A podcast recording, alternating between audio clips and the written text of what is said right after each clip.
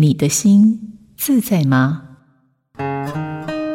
爱一直都是最有力的疗愈，但在家庭里，它偏偏是强迫不来的感受。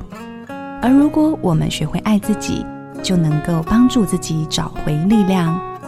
爱自己的第一步，你必须承认伤痛与空缺，才有机会被疗愈。第二步，找到你信任的人去聊聊你的伤痛。第三步，重新理解父母。我们身上所受的伤，其实是他们伤痛的复制。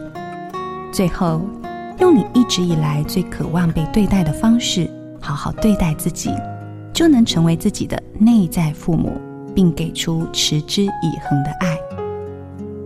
我是心理师吴佩莹，映兴电子，陪您找回心灵的平静与幸福。